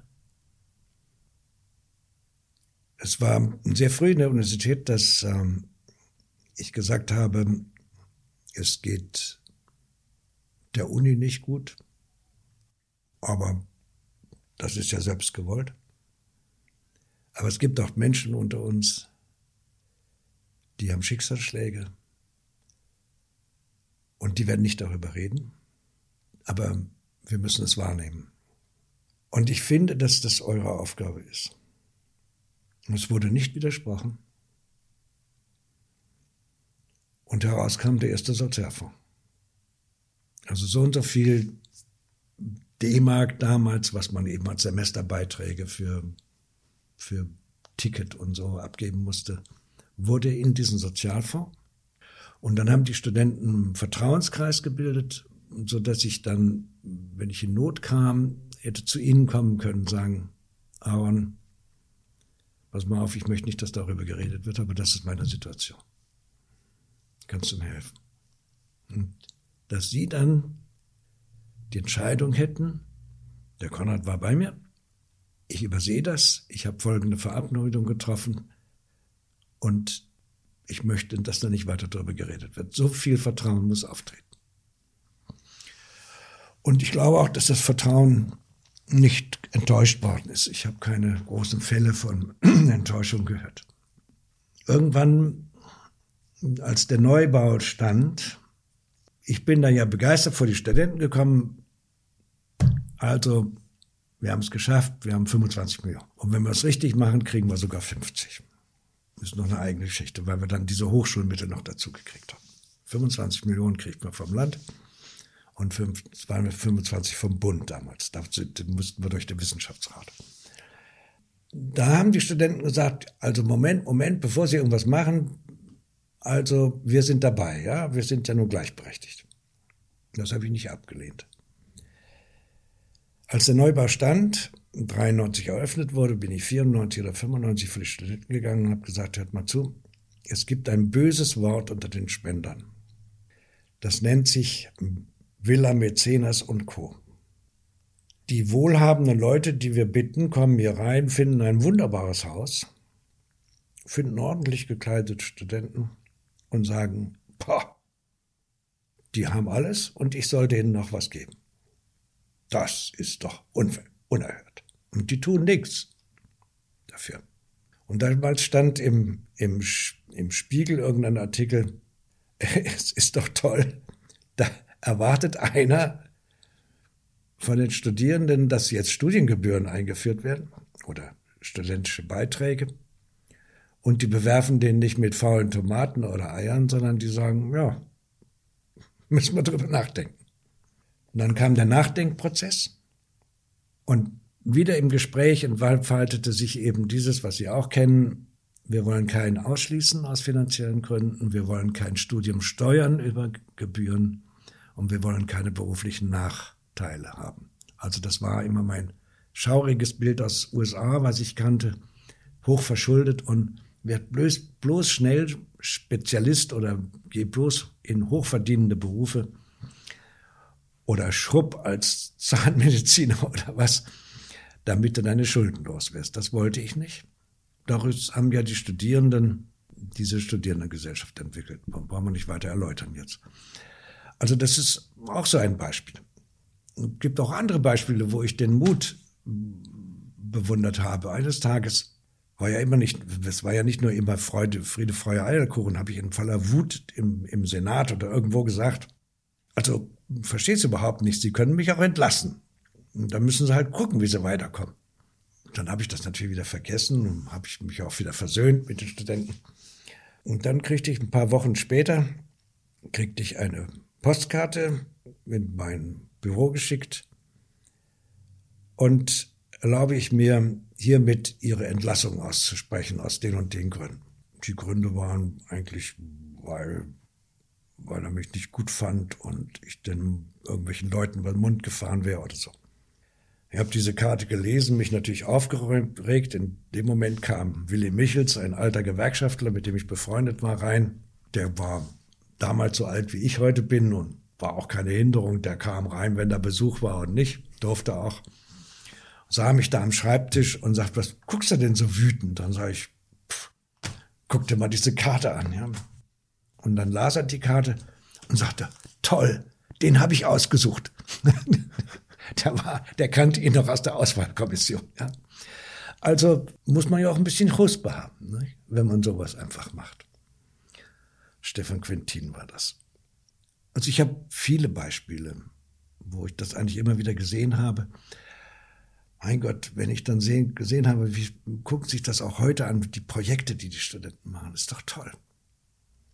Also ich weiß ja immer nur besser, die früher waren, weil ich ja viel dichter dran war, Gambia oder irgendwas von den Zahnmedizinern. Ich habe auch gelernt, dass ich auch auch wenn ich relativ nah dran war, natürlich auch immer wieder Vorurteile hatte. Also die Zahnmediziner mit ihrem Blechköfferchen und so. Auch da gibt es schöne Geschichten. Also irgendwann, ich hatte mir ausbedungen, auch der Präsident kriegt kein Schild da am Parkplatz. Ich muss mir meinen Parkplatz suchen. Ich will wissen, wie es dazu geht. Das hat sich geändert. Und, und, und wir haben nur zwei Besucherparkplätze und die sollten auch wirklich freigelassen werden. Irgendwann komme ich morgens und suche einen Parkplatz und sehe doch, wie ein Student, muss ja Zahnmediziner sein, mit seinem Köfferchen aus dem Auto steigt und, und in die Hochschule eilt, also in den Neubau, in den.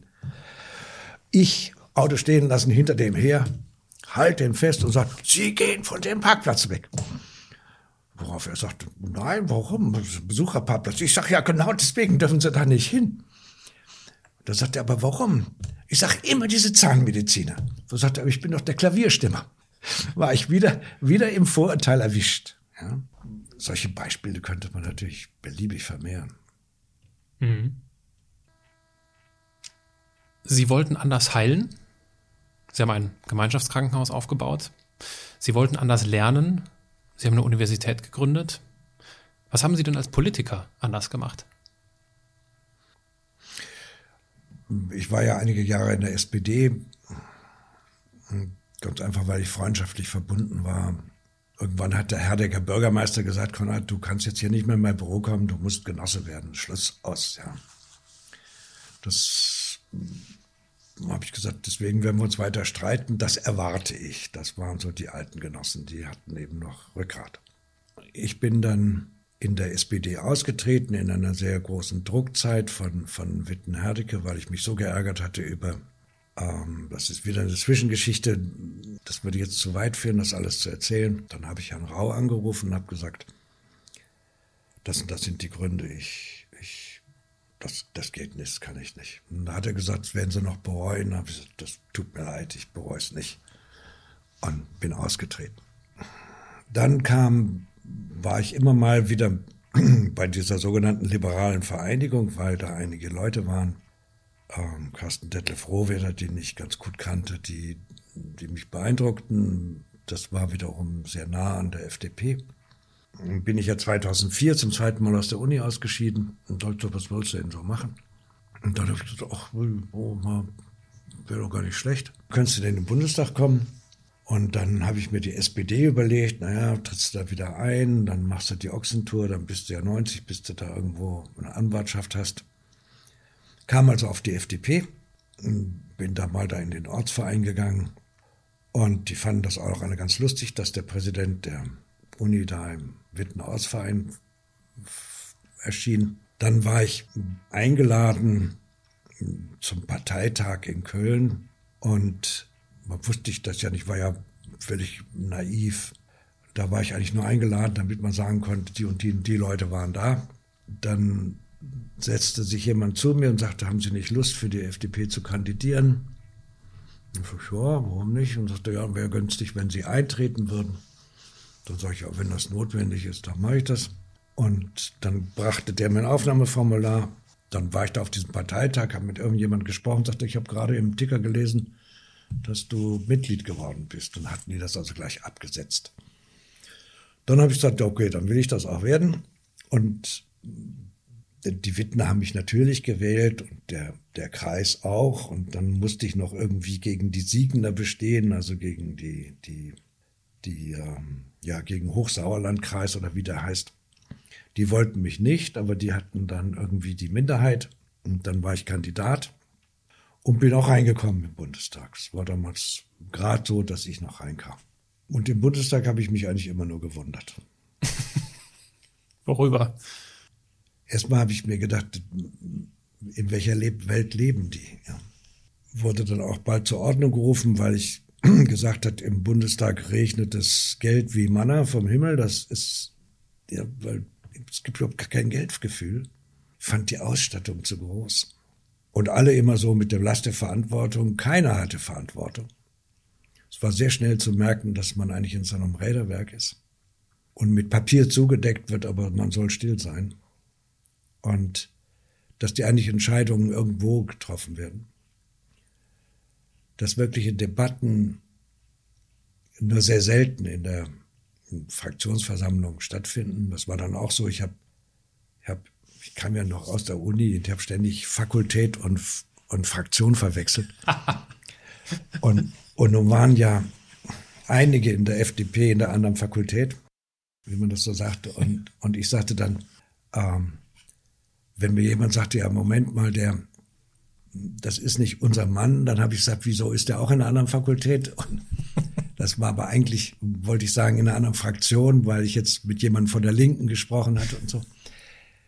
Diese Abschottung auch untereinander fand ich furchtbar. Und ich habe eigentlich gedacht, du gehst in den Gesundheitsausschuss und du bist einer der wenigen Ärzte da. Und dann hieß es aber, nein, nein, also da brauchen sich gar nicht stellen. Das wird der Herr Bahr, der hat sich da in den letzten vier Jahren mit, gut, nichts gegen Herrn Bahr, aber der hatte eine Banklehre und, und einen Bachelor. Der kannte sicher viele Gesetzesvorhaben, aber er keine Ahnung von der Medizin. Es war aber völlig klar, dass der das würde. Ähnlich schrecklich war es im Bildungsausschuss. Das war die Vorhölle. Und ja, wirklich bewirken. Ich habe Kleinigkeiten bewirken können. Ich fand es ganz toll. Ich kümmerte mich damals schon um Namibia und um, um die berufliche und schulische Bildung. Ich habe das eben erwähnt. Und da konnte es natürlich im Bundestag zur Regierungsbank gehen und sagen, was ist da mit meinem, mit dem Antrag von, von der Schule und warum kommt das nicht und so. So direkt hat man es ja sonst nie. Ja? Und in dem Plenarsaal dürfen eben nur Abgeordnete oder Regierungsmitglieder oder direkt Angestellte, aber andere eben nicht. Und die müssen sich dann in dem berühmten, in der berühmten Lobby rumtreiben. Ein bisschen was habe ich da machen können, aber eigentlich bewirken nichts. Und vor allen Dingen habe ich überhaupt nicht die Intrigen verstanden. Ich bin dann damals war 60 Jahre FDP, dann haben mich von Süddeutschland bis Norddeutschland haben die Leute mich zu Vorträgen eingeladen. Also das ist man ja der Partei schuldig und dann bin ich da überall rumgefahren, habe Fragen auch nicht verstanden. Dann hat die Bildzeitung mich angerufen. Was haben Sie als Bundestagsabgeordneter für Witten getan? Dann habe ich dann, die Frage ist ein bisschen falsch, weil da müsste ein Landestagsabgeordneter besser einen Kreistagsabgeordneten fragen. Es geht im Bundestag nicht nur um Witten, sondern es geht um die deutsche Städte. Und dann kam so in der Bildzeitung, der tut nichts für Witten. Dann lief halt die Periode ab. Dann ist das so, der Parteivorstand, Landesvorstand, der macht dann so eine Reihung. Und da wollten die mich nicht haben, weil der ist eben auch so anders und so. Dann habe ich, war ich voller Wut, bin ich auch nicht mehr zu dem Wahlparteitag gefahren. Und dann rief mich jemand an aus dem Parteitag und sagte, mein Gott, Schilly, warum sind Sie nicht hier? Hier sind lauter Delegierte, die Sie wählen würden. Und, und sie würden weit vorne liegen, aber, aber sie sind nicht da.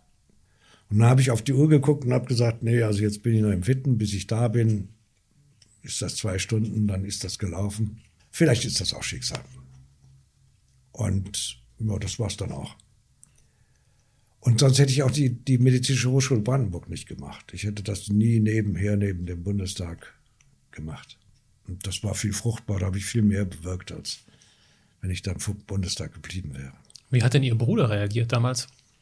Der hat den berühmten Satz, der hat, der war ja Alterspräsident, als, als das da, ähm, als der Bundestag zusammentrat und sagte, ja, gestatten Sie eine persönliche Bemerkung, mein jüngerer Bruder im zarten Alter von 65, fast 66 Jahren ist ja eingetreten in den Bundestag. Leider in der falschen Fraktion, aber gut für die Fraktion oder leider in der falschen Partei, gut für die, für die Partei. Der hat immer nur gesagt, du wirst da nicht glücklich werden. Und dann habe ich gesagt, na, ob ich in der SPD glücklich geworden wäre, weiß ich auch nicht. Sind Sie heute noch Mitglied? Nee. Ich bin aber aus anderen Gründen dann raus, weil ich habe das dann mit meiner Lebensgefährtin Frau Wende in Kiel erlebt. Die war ja da Wissenschaftsministerin, wie die FDP sich so finster benommen hat, nur weil sie gute Sachen gemacht hat. Ja, die kam intellekt intellektuell nicht gegen die an und argumentativ nicht gegen die an. Dann haben sie gefahren, gesagt, Dinge zu konstruieren, Gerüchte in die Welt zu setzen. Von Liebschaften, die einfach unsinnig waren. Sie wäre mit dem Ministerpräsidenten beobachtet worden. Also in dem Haus, mit, in dem ich gewohnt habe, ich sagte, wüsste ich ja wohl noch, ob da jemand anders ist. Bis, das war so, so bodenlos, dass ich gesagt habe, nee, danke, ich trete aus. Was können denn Politiker von Ärzten lernen?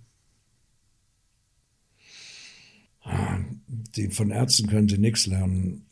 Politiker könnten nur, können eigentlich nur Menschlichkeit lernen und das können sie von Menschen lernen, nicht von Ärzten. Aber natürlich gibt es auch viele menschliche Ärzte. Es hat auch große Ärzte gegeben, die, die viel sozial getan haben. Virchow zum Beispiel und andere. Albert Schweitzer oder wer auch immer. Ich glaube, dass das System falsch ist. Der Bundestag entscheidet über Dinge, es ist ganz furchtbar. Eine der ersten Gesetze, über die ich mitbestimmen sollte, abstimmen sollte, fraktionsgebunden, war das Gesetz über Form und Art des Hufbeschlages deutscher Reit- und Zugtiere. Oder Pferde. Da habe ich gesagt, das ist doch Wahnsinn. es ist einfach Quatsch. Und dann noch Fraktionszwang. Ja. ja, das geht jetzt schon seit Jahren hin und her und das muss jetzt mal entschieden werden und so. Ich sage, was hat nichts zu tun? Dann sollte doch die FDP sagen, wir sagen dazu nichts, weil wir davon nichts verstehen. Wir von, ja, vielleicht haben wir hier einen Pferdehalter. Haben wir hier einen? Nein. so. Das Gesetz wurde also verabschiedet. Der Witz war, dass etwa ein Jahr später ich im Zug sitze, übrigens schön mit Ticket für die Bundesbahn, konnte erster Klasse überall umsonst hin und her fahren, war wunderbar. Da habe ich dann in der FAZ gelesen, dann gibt es immer so eine Spalte, kleines, vermischtes. Und da las ich lustigerweise, dass der Herr Professor vom Hufe dieses Gesetz in, der in Mannheim Professor war zu der Zeit, es heute noch ist, weiß ich nicht, dieses Gesetz als verfassungs, nicht verfassungskonform äh, und dann verklagt hat und damit Recht bekommen hat. Also es kam dann irgendwann in den Bundestag zurück. Der Bundestag entscheidet über, über wirtschaftliche Dinge, über. Es war ja dann die Zeit der Finanzkrise. Ich habe dann in der Fraktion gefragt, wie kann innerhalb von 24 Stunden ein Notplan entstehen? Keiner hat das hier gewusst. Das kann nur Banken sein ja, das wissen wir nicht, aber Frau Merkel und Frau Merkel hat in einem persönlichen Gespräch und Herr Westerwelle damals und so, in persönlichen Gesprächen ist überzeugt, Staatstragen, wir müssen das machen und so. Ja. Das kann euch sein. Also, ich bin zwar Psychiater und ich weiß, was paranoid heißt, aber im Moment bin ich es nicht. Aber ich habe eine Vermutung. Es war ja nachher auch so. Es war ja der Bankenplan. Herr Ackermann nicht unbeteiligt daran. Wir brauchen wir brauchen ein Wirtschaftsparlament. Diese ganze Frage der, da geht eine Frau Merkel her nach dem Fukushima-Unfall und sagt, jetzt schaffen wir die Atomenergie ab. Und zwei Jahre später sagt sie, wir schaffen wir doch nicht so ganz ab.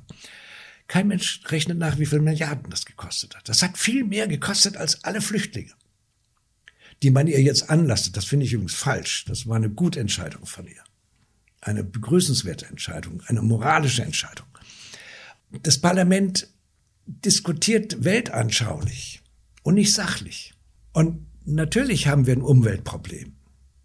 Aber dann kommen die Grünen, dann wird das ideologisiert, dann wird gesagt, die nachwachsende Rohstoffe und dann wird gesagt Windräder.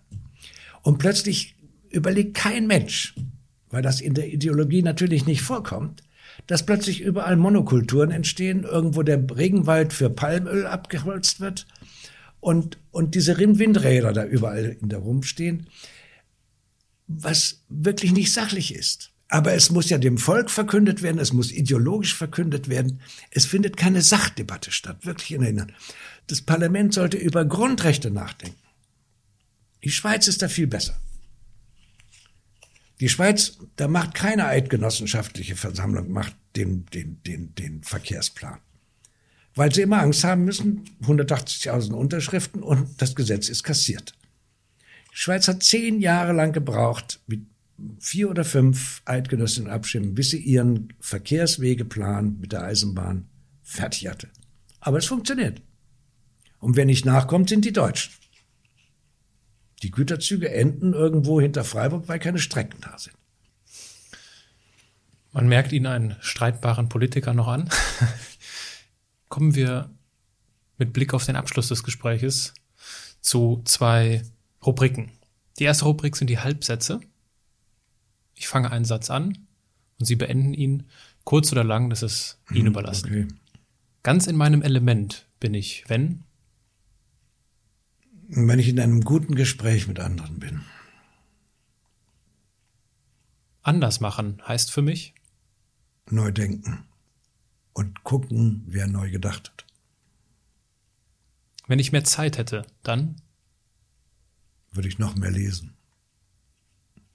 Dankbar bin ich besonders für. Ich, das wäre eine sehr lange Antwort. Ich habe ganz, ganz viele Menschen, denen ich dankbar bin. Und ich bin dankbar, dass, dass mir das mit diesen Menschen gelungen ist, ja. Die letzte Rubrik sind die Assoziationen. Jetzt wird es noch kürzer. Ich werfe Ihnen einfach einen Begriff zu und Sie können wieder kurz oder lang reagieren. Anamnese. Etwas, was mich als Arzt immer bestimmt hat, wo ich oft gesehen habe, dass ich, dass ich mich wirklich üben musste, wirklich in der Anamnese des, des derjenigen oder desjenigen zu kommen. Wenn es mir gelungen ist, war es was auch immer erfolgreich. Traditionelle chinesische Medizin. Ich bewundere sie. Ich ist mir nicht gelungen, in das Denken einzudringen. Da hinten liegt immer noch ein dickes, dickes Buch über die chinesische Kulturgeschichte und Medizingeschichte. Das hart noch der Bearbeitung. Lieblingsbuch. Lange Zeit war es Moby Dick. Und wenn es mir ganz schlecht ging, dann habe ich einfach Moby Dick gelesen. Da konnte ich gut schlafen und hatte auch die richtigen Träume. Ruhepol. Die Natur und ich. Herr Schilly, in diesem Podcast geht es um die Erfolgsmuster von Andersmachern. Gibt es etwas, was Sie unseren Zuhörern abschließend mit auf den Weg geben möchten? Und wenn man da etwas anderes machen will, braucht man immer andere dazu.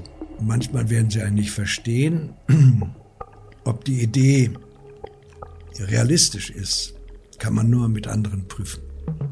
Und das zweite ist ein Vertrauen in sich selber und in das dann auch als wahr erkannt. Aber nie darf man vergessen, dass man es mit anderen und für andere macht. Dann kommen oft auch die Hilfestellungen von außen. Das meine ich wär's. Ich danke Ihnen vielmals für Ihre Zeit. Ich danke Ihnen für dieses Gespräch, weil ohne Sie wäre ich heute nicht da, wo ich bin. Sie sind der Gründungsvater meiner Alma Mater und ich danke Ihnen für Ihr Lebenswerk und die Spuren, die es bis heute in meinem Leben hinterlässt. Und deswegen war es mir eine Ehre, mit Ihnen zu sprechen. Vielen Dank. Vielleicht kennst du ja eine Person, die durch Konrad Schiedis Lebenswerk ähnlich stark geprägt wurde, wie es bei mir der Fall ist. Dann leite diese Folge doch gerne einfach weiter. Wenn dir mein Podcast gefällt, freue ich mich über eine positive Bewertung bei iTunes. Falls du dich für weitere Andersmacher aus dem Wittner Dunstkreis interessieren solltest, dann empfehle ich dir die Folge 7 mit dem früheren DAX-Vorstand und heutigen Unikanzler Jan-Peter Nonnenkamp. Oder die Folge 8 mit dem früheren Theaterschauspieler und heutigen Botschafter für Kultur und Kreativität Christoph Backes. Oder die Folge 12 mit Professor Priddert und seinem Lebensweg vom Gammler in Paris zum Philosophen in Wittenherdecke. Oder die Folge 13 mit Manuel Dolderer, der Bildung anders denkt und mit der Code University in Berlin Hochschule auch anders macht. Oder schließlich die Folge 24 mit David Usadel, dem Handtaschendoktor. Ich wünsche dir eine gesunde Woche. Bis dann, dein Aaron.